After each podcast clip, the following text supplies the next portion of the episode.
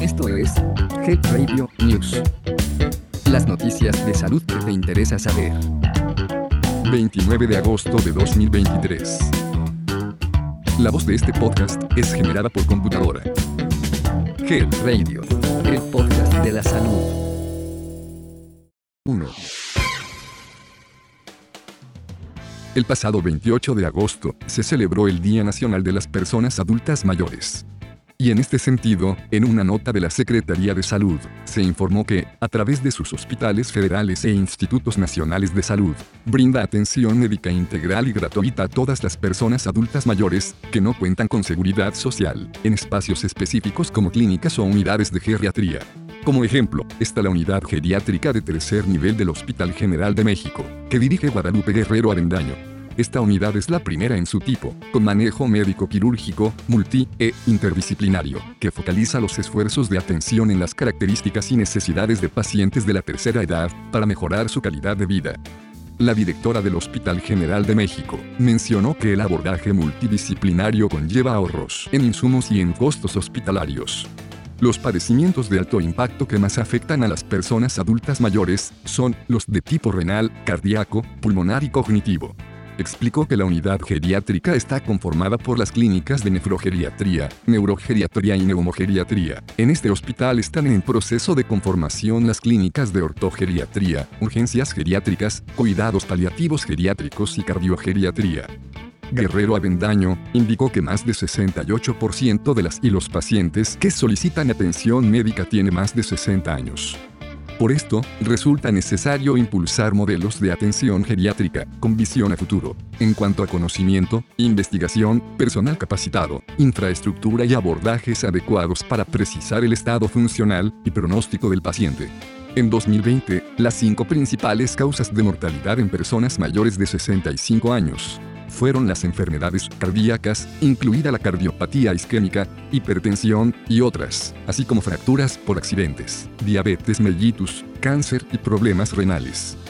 La directora general del Instituto Nacional de Geriatría, María del Carmen García Peña, informó que se estima que hay 15.175.000 personas de 60 años y más.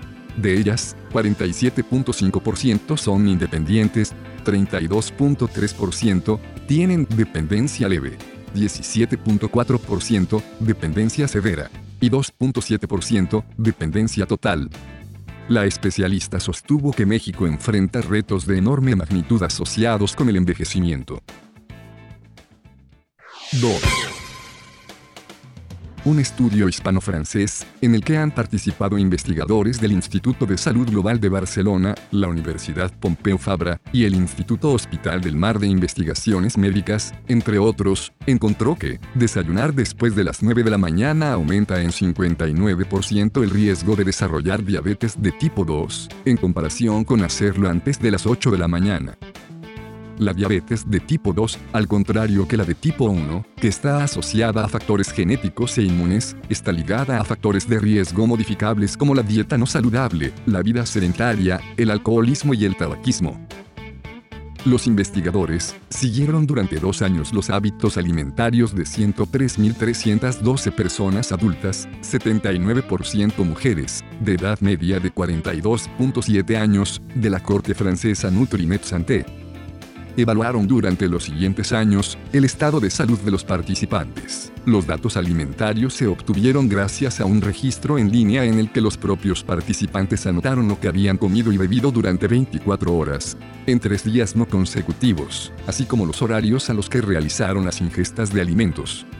Durante el tiempo de seguimiento se registraron 963 nuevos casos de diabetes de tipo 2, siendo el riesgo de desarrollar la enfermedad significativamente mayor, 59%, en el grupo de personas que desayunaban habitualmente después de las 9 de la mañana, comparado con las que desayunaban antes de las 8 de la mañana.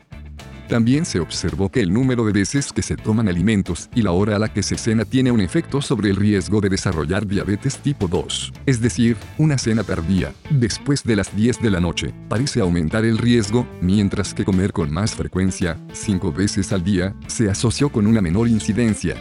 En cambio, extender el ayuno solo resulta beneficioso si se hace desayunando antes de las 8 de la mañana y cenando antes. En este gran estudio prospectivo, una primera comida después de las 9 de la mañana se asoció con una mayor incidencia de diabetes de tipo 2. Si se confirma en otros estudios a gran escala, se debe considerar un desayuno temprano, antes de las 8 de la mañana, para prevenir la diabetes de tipo 2, con una última ingesta de alimentos antes de las 7 de la tarde. ¿Y tú?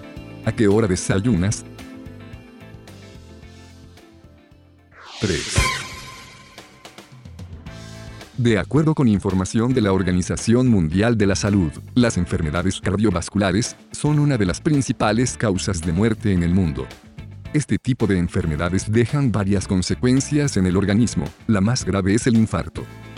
En la mayoría de los casos, un infarto se presenta como resultado del consumo desmedido de productos que contienen altos niveles de azúcar, sodio y grasas, los cuales suben los niveles de colesterol y triglicéridos, incrementando el riesgo de daños al corazón.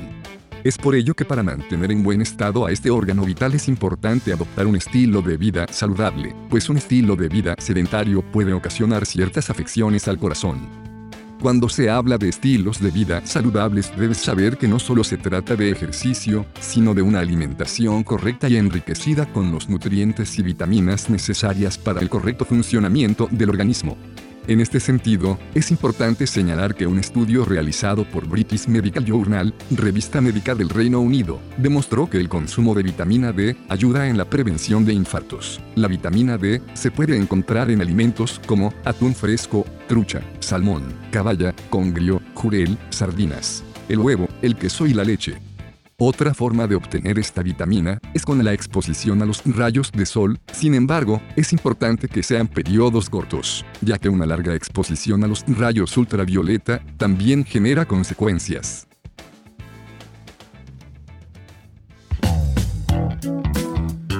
Esto fue Head Radio News. Mantente actualizado de las noticias más relevantes en salud. Escúchalas todos los martes en punto del mediodía. Hasta pronto. Geold Radio. El podcast de la salud.